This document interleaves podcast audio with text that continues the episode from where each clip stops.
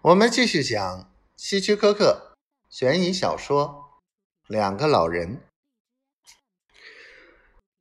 你说的轻松，银行里的警卫也不是吃素的，他们也有枪。不用担心，我都计划好了，只要照着我的计划做，一定能成功。万一失手被抓住怎么办？茉莉耸耸肩，就算失手被抓，他们又能把咱们怎么样？咱们都是七十多岁的老头子了，还能活多久？最多不过是坐几年牢。我们在牢里吃喝不愁，更不用担心每个月拿不出十美元而被赶走。可假如咱们成功了，这辈子都不用愁了。他从巴克手里接过望远镜，一边眺望银行，一边说：“我仔细考虑过了，在这一带，这家银行是最容易下手的。这是一家小银行，只有一个门。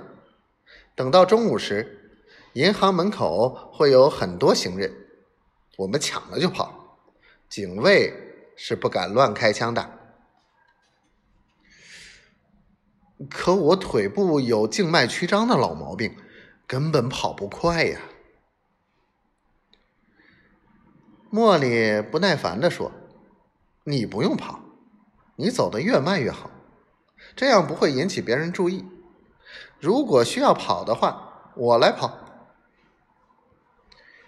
巴克不屑地说：“你来跑，你的心脏受得了吗？”正在他们商量抢银行的计划时，一位白发苍苍的老太太慢慢的走到他们旁边，在长椅上坐了下来，还朝他们点了点头。莫莉凑到巴克耳边低声说：“回我房间商量这事儿，小心隔墙有耳。”于是他带着巴克。来到他在二楼的房间，两人坐在床上继续谋划着。